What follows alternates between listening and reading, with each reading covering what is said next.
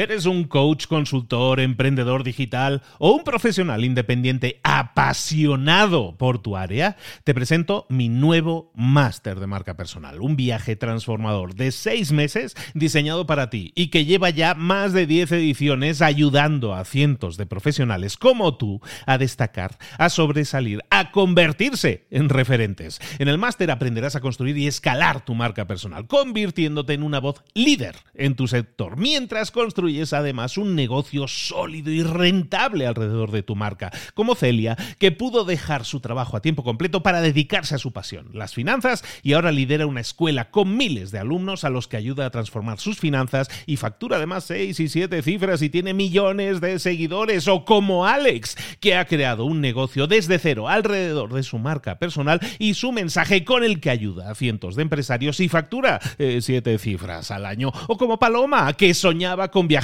por el mundo y que ahora vive como nómada digital con cientos de miles de seguidores y más de 17.000 alumnos. Gracias al máster, su sueño pasó de ser una idea a una realidad rentable y reconocida.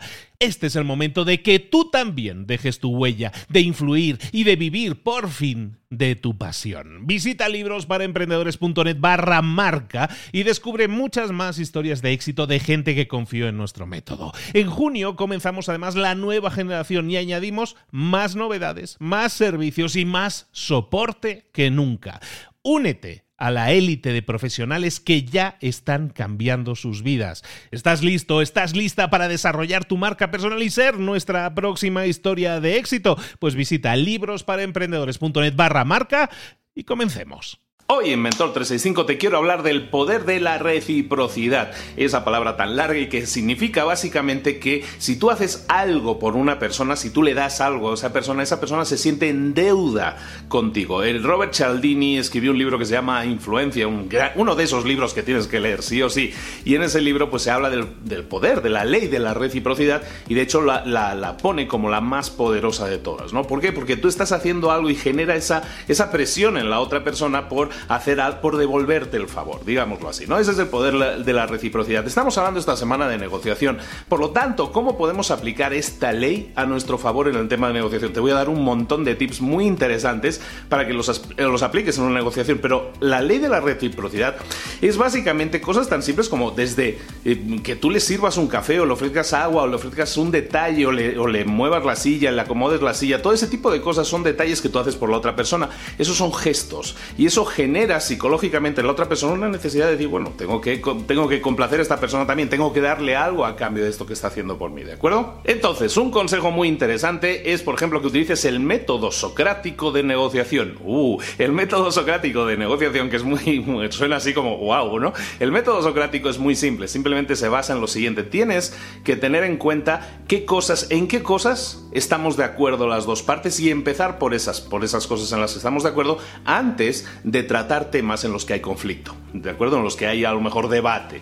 ¿Eso qué quiere decir? Es el método socrático. Básicamente lo que vamos a hacer es, como vimos en el, en vídeo del día de ayer de, de la ley del 4, Básicamente lo comentamos también por encima un poco. Eh, lo que vamos a hacer es simplemente eso. En, esta negociación va a haber diversos puntos. Lo que vamos a hacer es repasar los puntos uno por uno y vamos a intentar ver en qué puntos ya estamos de acuerdo. En qué puntos de esos 20 puntos que puede haber en la negociación, pues a lo mejor estamos de acuerdo en 17, 18 puntos. Lo que vamos a ver es uno por uno esos puntos y ver todos aquellos en los que ya estamos de acuerdo. Porque eso genera, llamémosle buen rollo, ¿no? En la negociación genera un, rollo optimista, ¿no? De, ay, pues estamos súper de acuerdo en muchas cosas, ¿no? Parece que sí, ¿no? Entonces, cada vez que lleguemos a un punto de desacuerdo, le diremos, no, ahora no lo vamos a tratar, este tema lo tratamos más adelante. Y seguimos adelante con los puntos de buen rollo, con los puntos en los que estamos de acuerdo. De esa manera, ¿qué sucede? Estamos eliminando toda negatividad de esta negociación. Estamos creando una oleada de buen rollo porque estamos viendo puntos en los que ya estamos de acuerdo.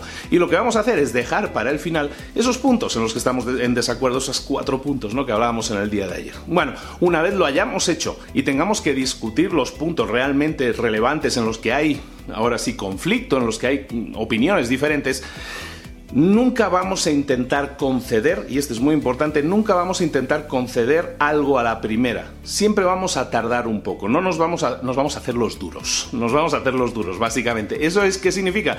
Pues que si alguien te pide algo que cambies de opinión con respecto a un punto, si tú le dices que sí al momento, ¿qué va a suceder? Esa otra persona va a decir, hmm, esto no era importante, en realidad siento que no me está generando, no me está dando nada, entonces no le debo nada. Entonces, si, si nos resistimos en esos puntos, que a lo mejor sí estamos de acuerdo en que vayamos a concederlos, si nos resistimos un poco, la otra persona dice, ah, caray, pues sí, ha, hecho un esfuerzo, ¿no? Ha, dado su brazo a torcer. Entonces eso puede ser para la otra persona también psicológicamente algo importante. Otra técnica muy interesante es la de la justicia, eh, justicia entre comillas. Lo que vamos a intentar hacer es aplicar esto que te voy a decir, que es un truquillo muy interesante y psicológicamente muy efectivo, que básicamente se trata de que utilices la palabra justo lo más posible en una negociación. ¿A qué me refiero con esto? Que la palabra justo en frases como yo creo que lo más justo sería que hiciéramos esto, yo creo que lo más justo para ambas partes será, sería que buscáramos un punto de unión, lo más justo para ambos sería esto. En definitiva, que utilices la palabra justo de, justicia la mayor cantidad de veces posibles. ¿Por qué? Porque si tú planteas una posible solución, un posible escenario de solución, con la palabra justicia, lo que estás haciendo es meter a la otra persona en la cabeza que eso es lo justo. Entonces, ¿qué va a hacer? Si la otra persona te dice o, plantea algo contrario a lo que tú estás diciendo, esa persona estaría haciendo algo injusto y por lo tanto estaría seguramente atentando contra sus propios valores personales. Entonces, pues, a nadie le gusta hacer cosas que son injustas, ¿no? Buscamos un equilibrio, la, gente es buena por naturaleza, entonces vamos a buscar ese equilibrio, ¿no? Entonces, a lo que me refiero es que vamos a utilizar la palabra justo eh, la mayor cantidad de veces posibles. Por ejemplo, eh, yo creo que lo más justo sería que ahora mismo te suscribieras a este canal o le dieras like a este vídeo para de esta manera hacer saber a los demás o dejarnos un comentario incluso para no perderte ningún vídeo y para seguir recibiendo un montón de contenido. Eso sería lo más justo, ¿no crees? Otro tip, otra técnica muy sencilla de aplicar es que cuando tú has estado en una negociación, hablábamos de puntos en los que tú has, has dado tu brazo a torcer, has cedido, entonces ¿qué sucede? Que tú te encuentras en una posición de que, de que le has dado de más a esa persona y es bueno estar en una situación en la que tú primero entras en una negociación con dando, no recibiendo, no intentando recibir lo antes posible, sino dando lo máximo posible. Entonces, ¿qué sucede? Has estado eh, debatiendo una serie de puntos y has cedido en, en todos ellos. Entonces, llega un momento en que tú puedes pedir. Es, está bien que pidas si de alguna manera le haces ver a la otra persona, fíjate, yo he cedido en este punto, en este punto, en este punto, lo único que te pido es que tú cedas también en este punto y en este punto, porque esos sí son importantes para mí. Pedirlo de esta manera le estás recordando a la persona que esto es una balanza que ahora mismo está desbalanceada, que el poder de la reciprocidad todavía no se está, está igualando, que tú le has dado 5 y él no te ha dado nada. Entonces tú tienes de alguna manera que pedirle, recordarle que tiene que igualar un poco el peso de la balanza, ¿de acuerdo? Entonces ese es otra, otro, otro tip. Y uno muy importante que suele suceder siempre en las negociaciones es el del precio, ¿no? El del el precio normalmente es ese gran punto en el que no hay acuerdo fundamentalmente, ¿no? Porque yo quiero 100 y de 100 no me bajo, ¿no? Entonces es muy difícil llegar a una negociación e intentar bajar eso cuando una persona tiene clarísimo que quiere 100 y de 100 no se baja. Eso está muy bien, lo entiendo, está, es, es entendible, es comprensible. Pero ¿qué podemos hacer en ese caso? Tienes que tener en cuenta dos cosas. Una cosa es el precio y otra cosa es la modalidad o las formas de pago.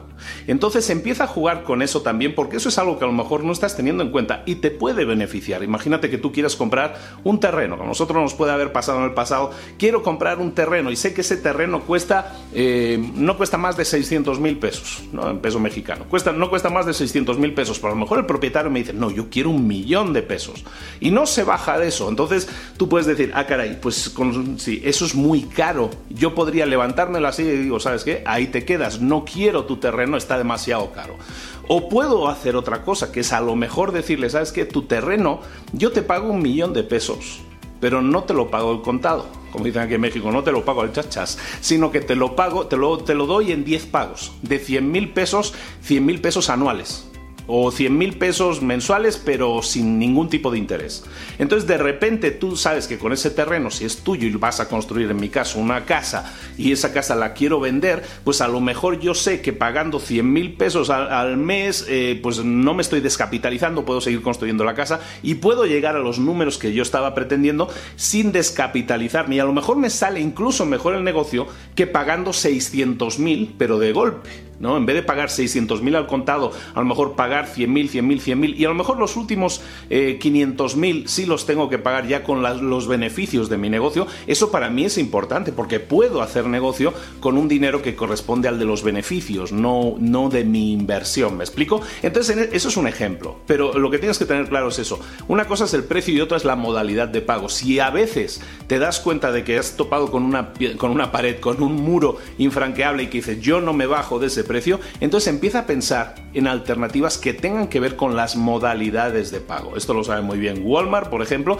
que no te paga más que a lo mejor a los 3, 4, hasta 6 meses en algún caso, eh, por historias que he escuchado, y no le paga a los proveedores, es decir, está vendiendo su producto eh, gratis, básicamente está ganando dinero con esos productos y no le paga al, que, al creador del producto hasta mucho después. Pues eso es algo que, con lo que tú puedes contar también. Recuerda que a lo mejor el precio que vas a obtener no es el mejor posible, pero entonces batalla, porque las modalidades de pago sí lo sean, que se adecúen a lo que tú estás buscando, ¿de acuerdo? Que no te descapitalice, que sigas teniendo un flujo de, de, caja interesante, ¿de acuerdo? Entonces en las negociaciones se pueden dar muchas cosas diferentes. Recuerda la tarea del día que te propongo hoy, que es muy simple y es que piensa en una negociación que tengas próxima, en una negociación que te gustaría empezar. ¿Cómo puedo aplicar todas estas técnicas que hemos estado viendo en el capítulo de hoy de reciprocidad para crear esa reciprocidad, para crear esa deuda que la otra persona va a tener con nosotros y de esa manera conseguir ventajas en los puntos en los que realmente nosotros queremos conseguir esas ventajas. ¿De acuerdo? Muchísimas gracias por estar ahí. Un abrazo de Luis Ramos. Nos vemos mañana en Mento 365 con un nuevo vídeo. Lo, lo dicho, sería muy justo que te suscribieras. Saludos, hasta luego.